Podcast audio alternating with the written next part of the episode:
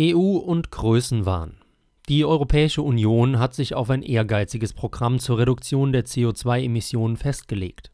Ihr Beitrag zum globalen Ausstoß dieses angeblich todbringenden Treibhausgases beträgt zwar nur 8 Prozent mit deutlich sinkender Tendenz.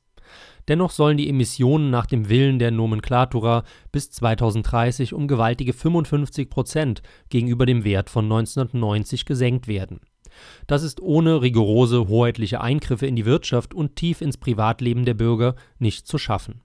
Plan statt Marktwirtschaft lautet das Motto der politischen Eliten.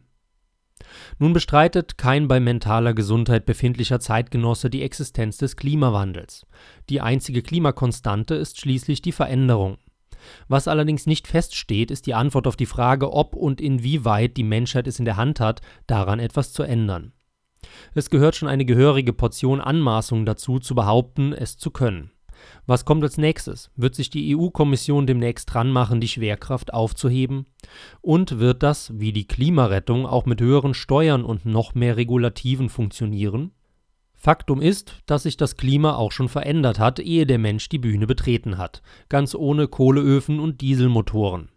Selbst einer der Säulenheiligen der Weltuntergangsgläubigen, Dennis Meadows, einer der Autoren der apokalyptischen Club of Rome Publication The Limits of Growth von 1972, meinte schon vor vielen Jahren, ich zitiere aus einem von ihm in Wien gehaltenen Vortrag, es ist zu spät für eine Umkehr im Hinblick auf die Klimaänderung.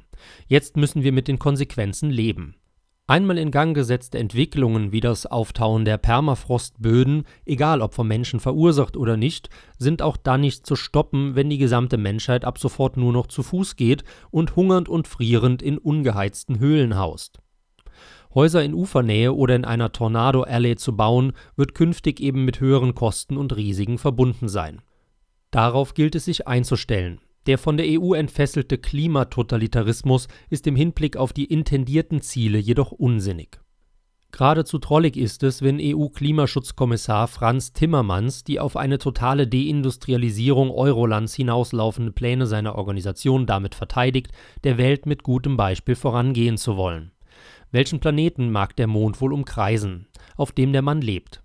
Wer außerhalb Eurolands interessiert sich denn ernsthaft für die Aktivitäten der militärisch impotenten und in wirtschaftlicher Hinsicht auf dem absteigenden Ast befindlichen alten Welt?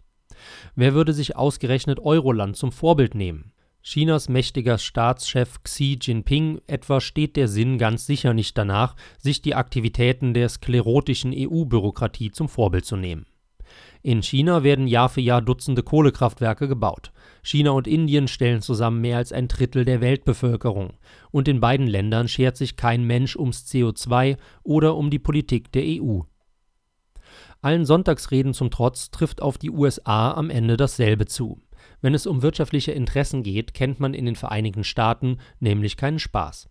Wie ein Charles de Gaulle zugeschriebenes Zitat besagt, haben Staaten keine Freunde, sondern Interessen und die eigenen gehen immer vor, außer in der EU, die sich in absoluter Verkennung ihrer Möglichkeiten und in haarsträubender Hybris der Rettung des Planeten verschrieben hat.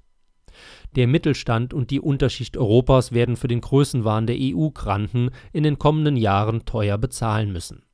Der Lebensstandard dieser Menschen wird infolge einer massiven Steigerung der Lebenserhaltungskosten und steigender Arbeitslosigkeit drastisch sinken Ihr Wohlstand wird von den Politeliten unbekümmert auf dem Altar ihres klimareligiösen Irrsinns geopfert.